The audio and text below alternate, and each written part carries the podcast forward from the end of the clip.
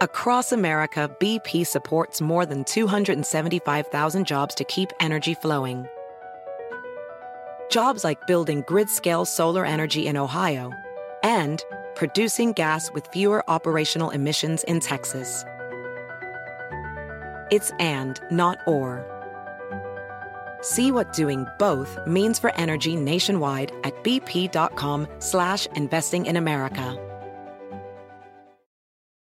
Can you remember a time when you thought someone you disagreed with might actually be right? In the new podcast, You Might Be Right, former Tennessee governors Bill Haslam and Phil Bredesen pose that question to guests like Paul Ryan, Al Gore, and Judy Woodruff. Come for the stories, stay for the substance and expert insights into some of the most challenging issues facing the country, including affordable housing, crime, and education. Listen to You Might Be Right a new podcast from the Baker School at the University of Tennessee, available wherever you get your podcasts.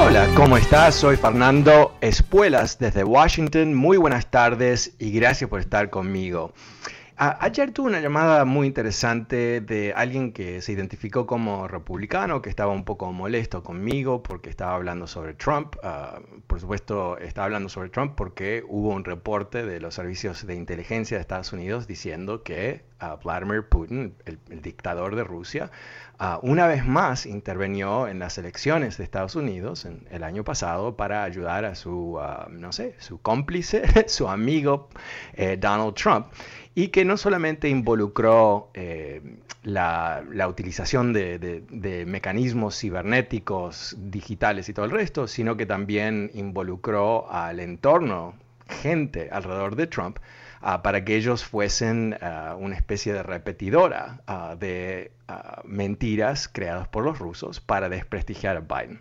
Okay. Pero también eh, en parte de la llamada me dijo, bueno, podríamos estar hablando del presidente actual, Biden, y hay mucho para criticarle.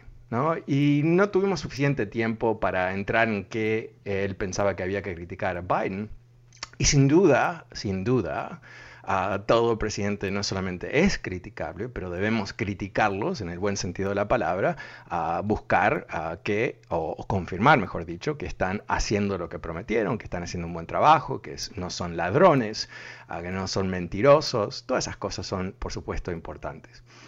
Pero también me resaltó esa llamada cuando estuve viendo hoy una nueva encuesta de un grupo que se llama Morning Consult, que hace encuestas con la revista Político, una revista, un periódico, revista, como quieres decirlo, muy, muy importante en el ámbito político de Estados Unidos. ¿Y qué es lo que encontraron? Es que el presidente Biden está gozando de un nivel de aprobación bastante alto. 62% de del público estadounidense apoya a Biden y 34% no aprueba de Biden. O sea que en, términos de cómo funcionan las encuestas de aprobación de presidentes, estos son ah, números bastante buenos. Eh, para darte un contraste, en esta misma encuesta, ah, Donald Trump ah, es aprobado, tiene la aprobación del 37% y 60% no le gusta desaprueba de, Trump. Eh, dicho de otra manera, eh, están viviendo dos realidades diferentes. Trump, ah, su nivel de aprobación ha bajado muy por debajo del nivel de votación que recibió. Él recibió, no recuerdo el número exacto, pero más o menos 47% del voto. y ahora eh, ha perdido 10 puntos básicamente de, aprobación. Por, supuesto, desde que terminaron las elecciones, Trump no se ha destacado por ser un gran ah, presidente, un gran héroe y por supuesto el 6 de enero es algo que él va a tener como parte de su identidad política para siempre, ¿no? El hecho de que gente ah, que él incitó a atacar al Congreso, atacó el Congreso, es algo que no creo que muchos se van a olvidar en el corto plazo, aunque por supuesto los republicanos están tratando de hacer creer que no ocurrió todo esto. Pero en fin. ¿Por qué te cuento esto de la, encuesta? Eh, yo creo que hay una dinámica que se enfrentan los republicanos eh, que es una dinámica muy compleja para ellos en lo que va a ser este periodo preelectoral. Siempre estamos en elecciones, básicamente, pero el año que viene va a haber una elección fundamental. La primera elección después de la elección de un presidente, la elección de medio término, condiciona muchísimo en este país. Uh, usualmente es un mecanismo para los votantes decirle, no me gusta lo que has hecho, presidente, y usualmente el partido del presidente pierde escaños en el Congreso.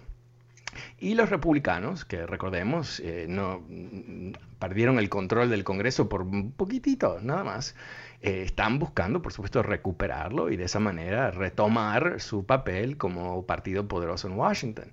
Entonces, ¿cuál es la problemática que ellos encuentran? Ah, poniendo al costado Trump y los líos que él va a crear o no, no sabemos, pero pongámoslo de esos lado. Tenemos una situación que la Reserva Federal, por ejemplo, ayer dijo que tienen la expectativa de más de 6% de crecimiento económico para fin de año. ¡Wow! ¡Wow! Eso realmente, y, lo quiero poner en contexto, eh, en un boom, ah, en el mejor mes de, de Trump no se llegó a 4%. En el mejor mes de Obama no se llegó al 5%. Entonces imagínate, vamos a superar ah, por mucho ese, la expectativa, por lo menos, es que lo vamos a superar. Y como te he comentado en otras ocasiones en el programa, hay uh, varios bancos importantes que proyectan crecimiento económico, algo que es muy relevante en el mercado, que están diciendo más que 6%, 7%, inclusive Goldman Sachs diciendo 8%. Entonces, ¿qué, es lo que se enfrenta el Partido Republicano? Un boom y este boom no está simplemente ahí, ocurre porque ocurrió, porque es jueves. No, es que eh, se ha creado aquí uh, un mecanismo que es el plan de rescate de Biden como el, la chispa que genera este gran uh, uh, movimiento económico. ¿Y cómo sabemos eso?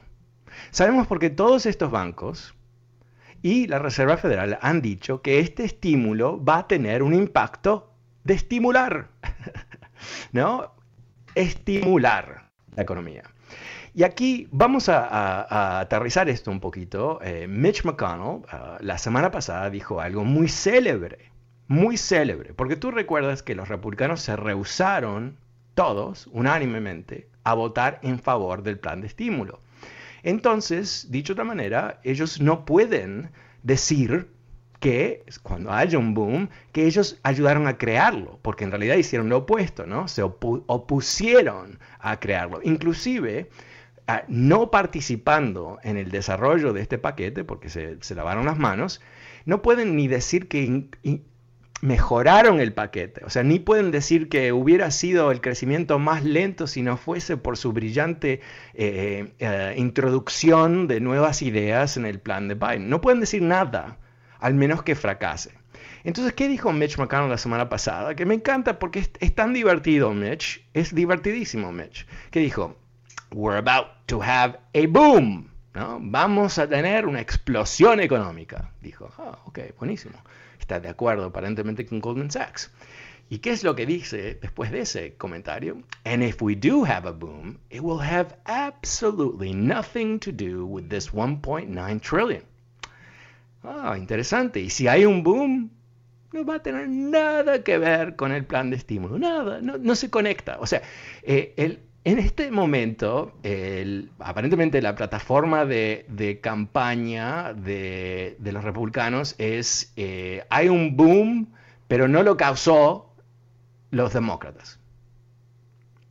Que, si lo piensas desde el punto de vista político, es, no es una propuesta política, ni es una crítica, no es, no es nada, es un, espacio vacío en donde debería haber estado un partido republicano coherente, con credibilidad para negociar. Eso es también lo que ocurrió, que es, importantísimo entenderlo.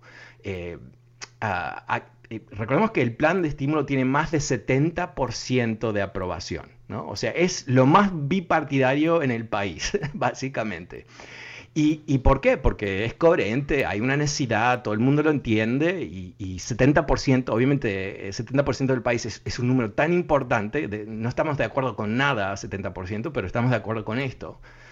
Entonces, el, vacío de los republicanos es tal que si este boom existe, yo creo que sería completamente ridículo que los votantes no le adjudiquen crédito al presidente, que fue su promesa de campaña y se aprueba con el voto de su partido. No, es bastante obvio. Entonces, ¿qué es esto? Bueno, es una, eh, una terrible jugada política, es un tremendo error, es ah, un partido que, que, no puede gobernar, no sabe gobernar, no puede gobernar, no le interesa gobernar, no tiene ideas para gobernar, y, pero quieren ganar, ¿no? Es eso el, existen para el poder, existen para el poder.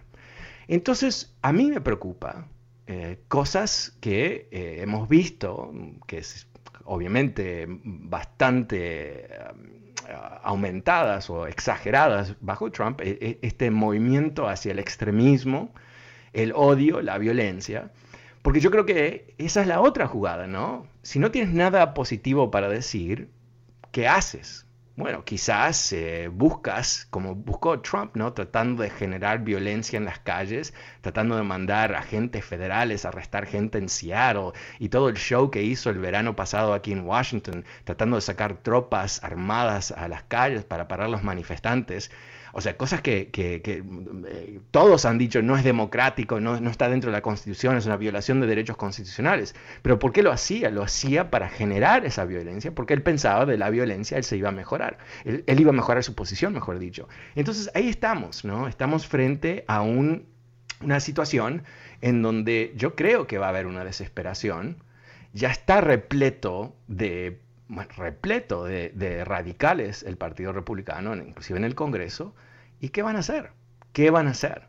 Eso me preocupa. Bueno, ¿cómo lo ves tú? El número es 844-410-1020, 844-410-1020. si bueno, quizás lo ves igual, quizás lo ves en forma diferente. Eh, ayer me llamaron un par de republicanos para decirme que yo estaba equivocado. Bueno, llámame, cuéntame qué tú piensas. 844-410-1020. También te, te, alerto que este argumento está en mi newsletter de hoy, Power Daily. Todos los días te envío a tu email mi análisis político, cosas para leer, uh, videos, tweets, cosas interesantes para mantenerte informado sobre lo que es más importante aquí en Washington. Te puedes suscribir a través de mi sitio web fernandoespuelas.com, fernandoespuelas.com, donde también te vas a encontrar uh, con el link para el podcast de este programa, así que si no lo escuchas en vivo en algún momento, siempre lo puedes escuchar las 24 horas gratis a través de fernandoespuelas.com. Ahí vas a ver unos links, te puedes suscribir y te lo, lo vas a recibir en tu teléfono celular o tu computadora donde escuches tus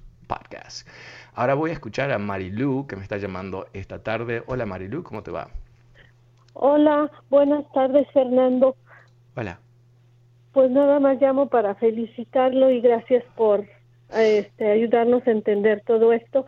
Me gustaría que comentara acerca de que ayer salió una, mm, no sé si es congresista o representante de la Florida, este, proponiendo una reforma migratoria. No, yo pienso que quieren hacer lo mismo con lo de del paquete económico, como ya vieron que que, que, este, que está funcionando, ahora como los demócratas, eh, eh, bueno, Joe Biden este, propuso una reforma migratoria integral para los 11 millones, ahora ellos están haciendo lo mismo, pero quieren que, que, este, que se construya el muro.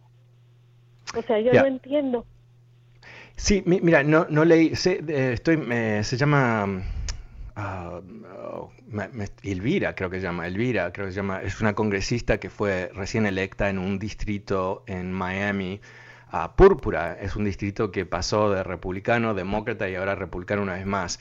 Ah, ¿en ¿Qué quiere decir eso? Que es un distrito que es muy sensible eh, para un republicano como un demócrata. Y lo que ella está buscando es encontrar ese espacio en el centro ¿no? de, este tema, entendiendo que los republicanos están en contra de una reforma migratoria, pero que hay otra gente en su distrito que está a favor.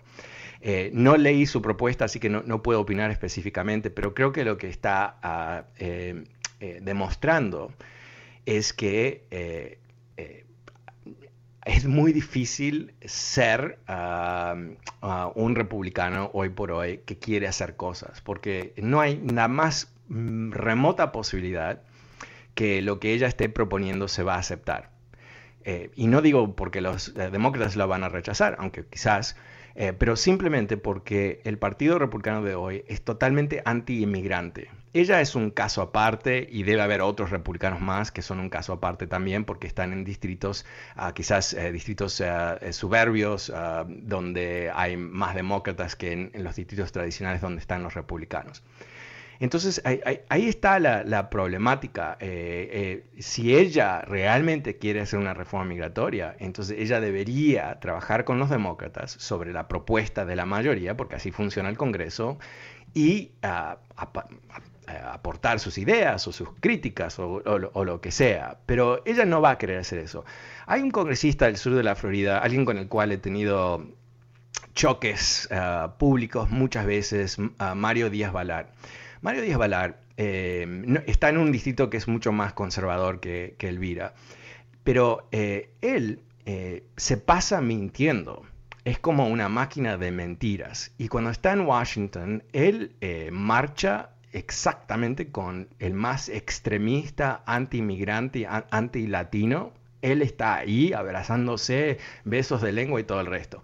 Cuando se va a Miami, miente de día a noche, ¿no? Se hace mucho más el amigo de los inmigrantes y todo el resto. Pero cuando él tiene que votar, vota en contra.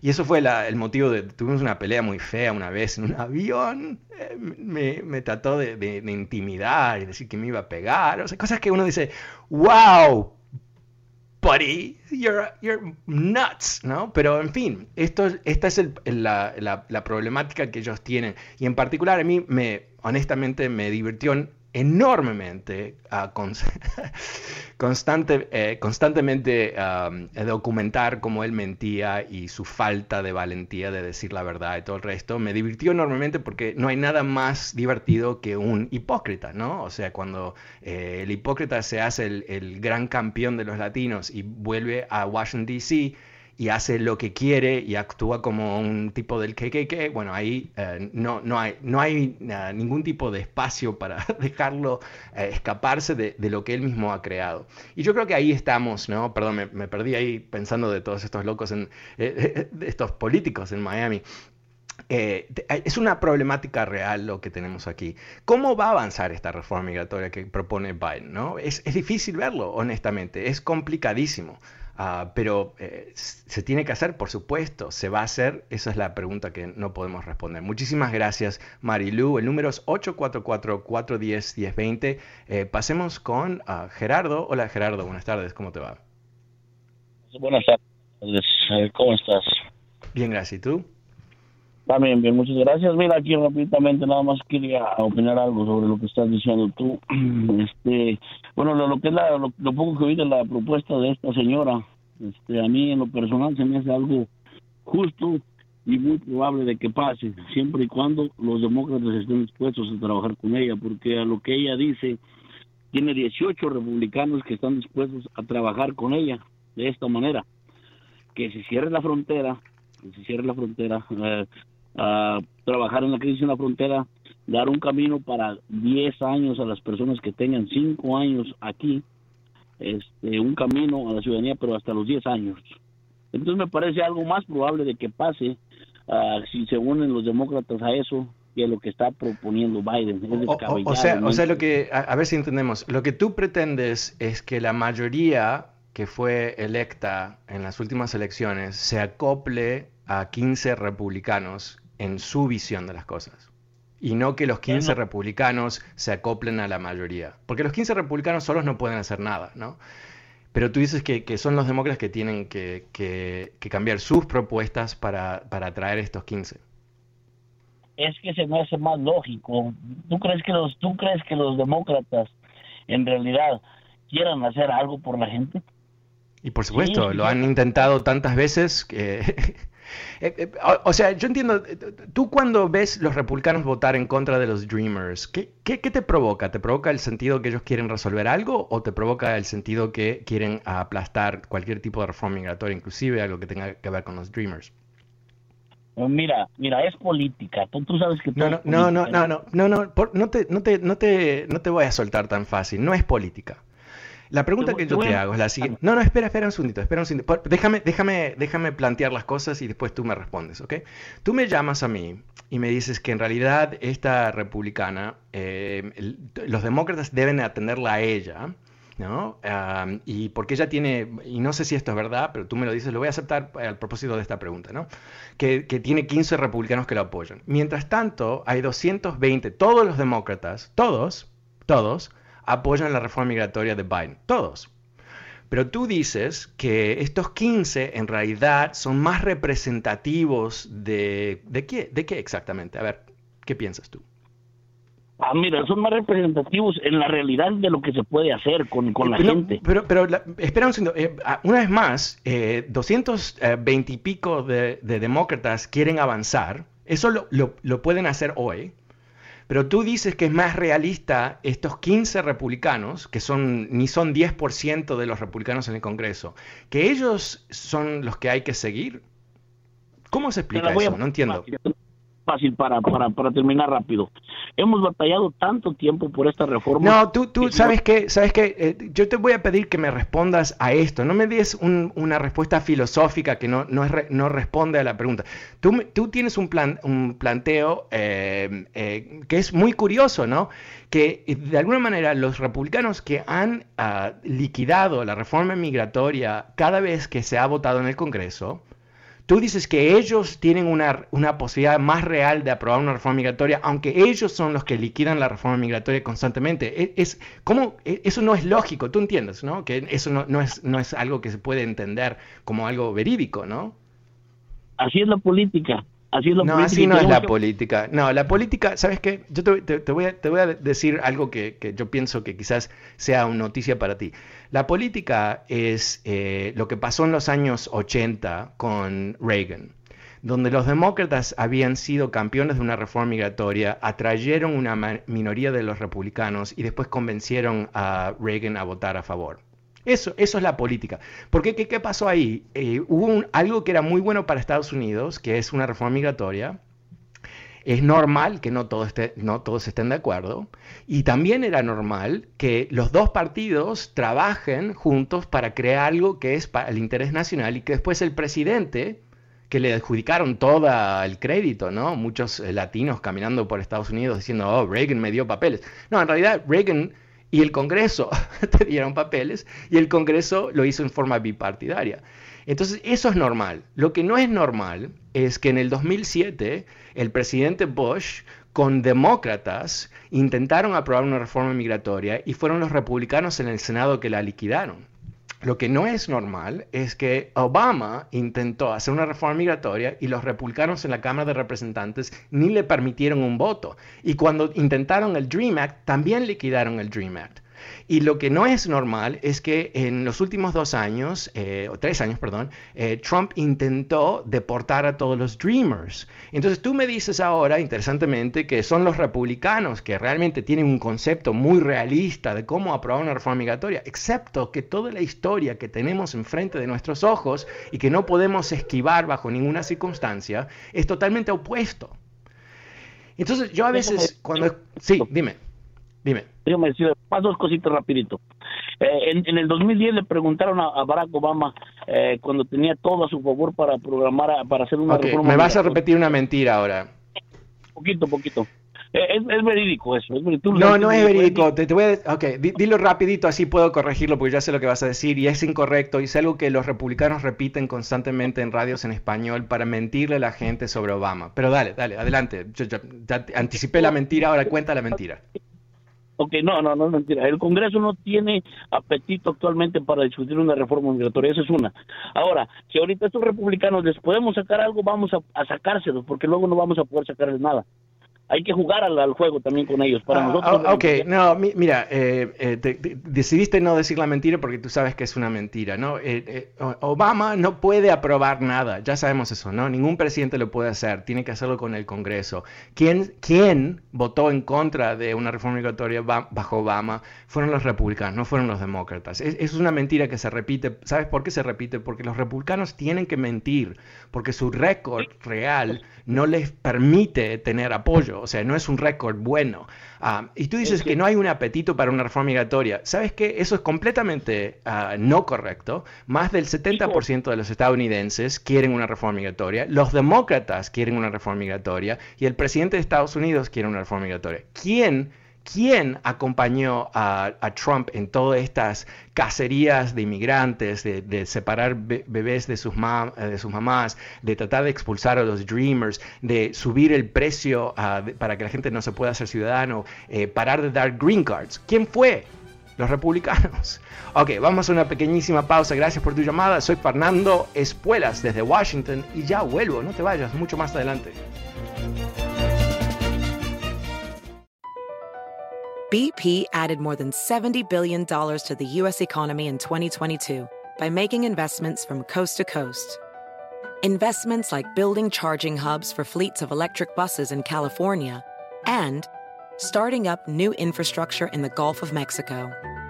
It's and, not or. See what doing both means for energy nationwide at bp.com slash investing in America. Is America's primary system working? Is the Electoral College still the best process for electing a president? Could a third party candidate ever be successful? In a new season of You Might Be Right, former Tennessee governors Bill Haslam and Phil Bredesen gather the country's top experts to explore these issues and more as we approach the 2024 presidential election.